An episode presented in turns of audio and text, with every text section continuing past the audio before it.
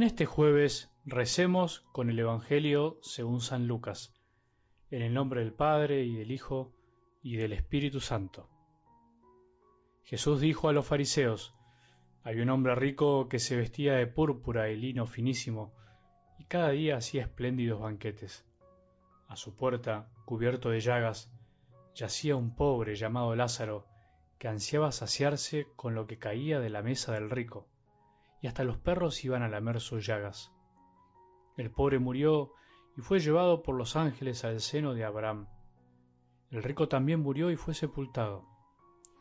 En la morada de los muertos, en medio de los tormentos, levantó los ojos y vio de lejos a Abraham y a Lázaro junto a él.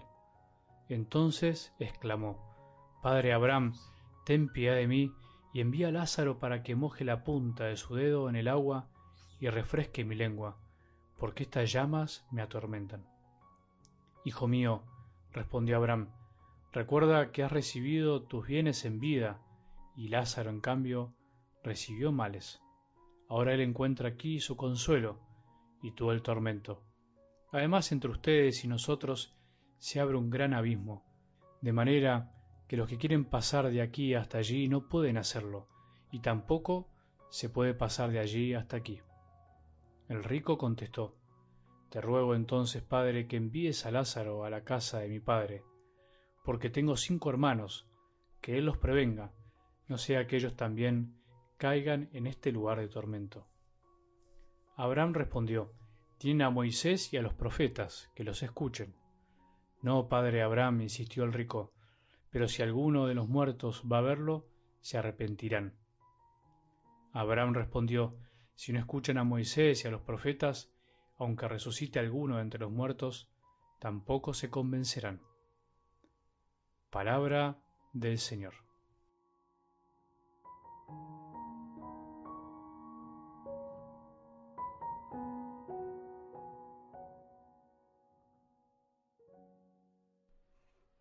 en medio de la emoción de la transfiguración, Pedro dijo, qué bien estamos aquí, hagamos tres carpas.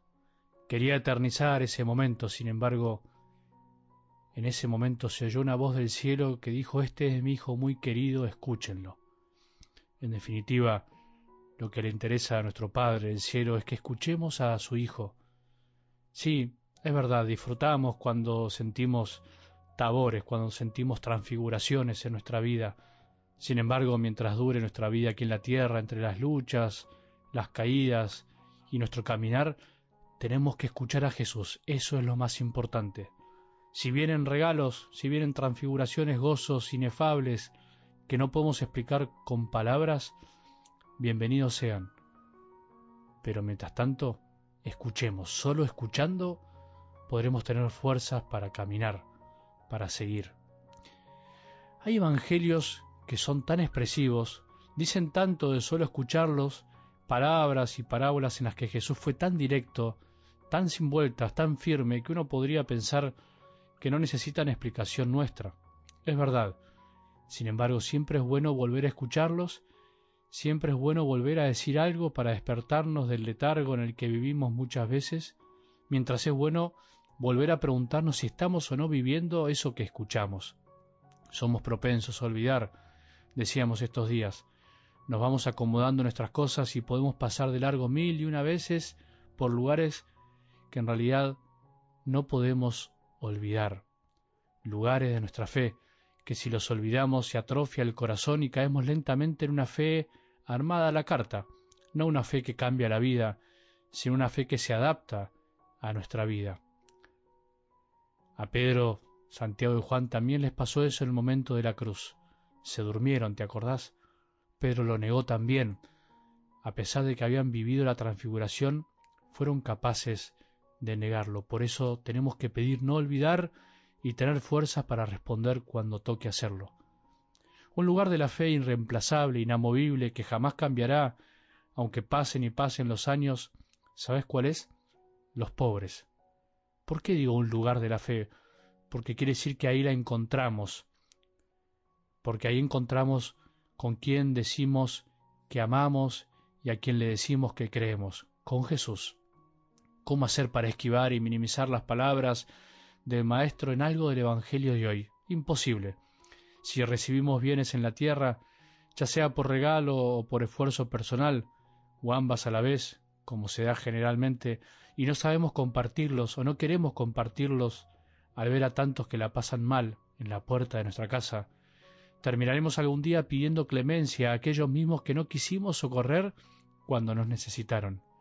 Ninguno de nosotros puede acabar con el hambre en el mundo, con la injusticia, con el dolor, con la desigualdad, con los sin techo, pero todos podemos ayudar de alguna manera a los que vamos cruzando por la vida, como también nosotros fuimos ayudados. Alguno dirá, a mí nadie me regaló nada, no me sobra nada, no es culpa mía el hambre en el mundo, ¿por qué ayudar a alguien que no conozco? Bueno, ¿estás seguro? ¿Nadie te regaló nada? Pensalo bien, pensá en tu vida desde la infancia. ¿Estás seguro? ¿Estás seguro que en tu casa no te sobra algo? Anda a mirar la cantidad de ropa que a veces tenés y no usas. Anda a mirar tu cocina, la comida que tenés, tu heladera que a veces sobra mucho. Mira tu billetera o la cuenta de tu banco y fíjate si en realidad necesitas todo lo que tenés. ¿No será que andamos con mucho sin necesidad? Mientras nosotros los cristianos a veces almacenamos y custodiamos lo que tenemos, miles y miles luchan día a día por lo de cada día, ni siquiera lo de mañana, sino lo de cada día.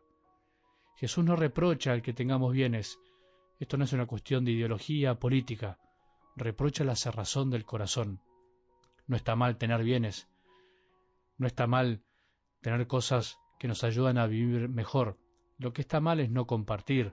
Lo que está mal es ver alguien tirado y pasar de largo.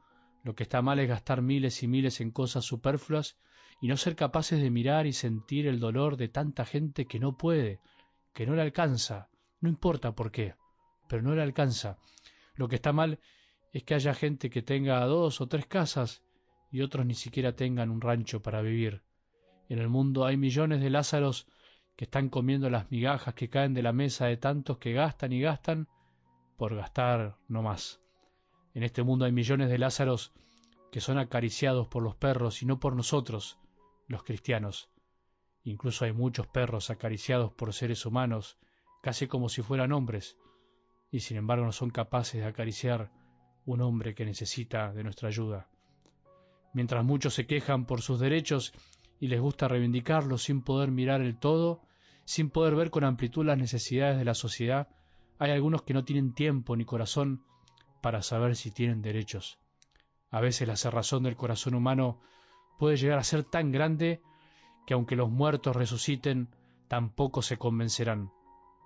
Es muy fuerte y dura esta expresión de Jesús, y es fuerte y duro por ahí lo que estoy diciendo, pero describe gráficamente el drama del corazón del hombre que se cierra al amor de Dios y al amor de los más necesitados. Que Jesús nos libre de esta cerrazón. No hace falta que resucite nadie para descubrir lo que Dios quiere, ya lo sabemos. Tenemos la palabra de Dios de cada día y lo que nos falta muchas veces es creer, aceptarla y llevarla a la vida. Que tengamos un buen día y que la bendición de Dios, que es Padre misericordioso, Hijo y Espíritu Santo, descienda sobre nuestros corazones y permanezca para siempre.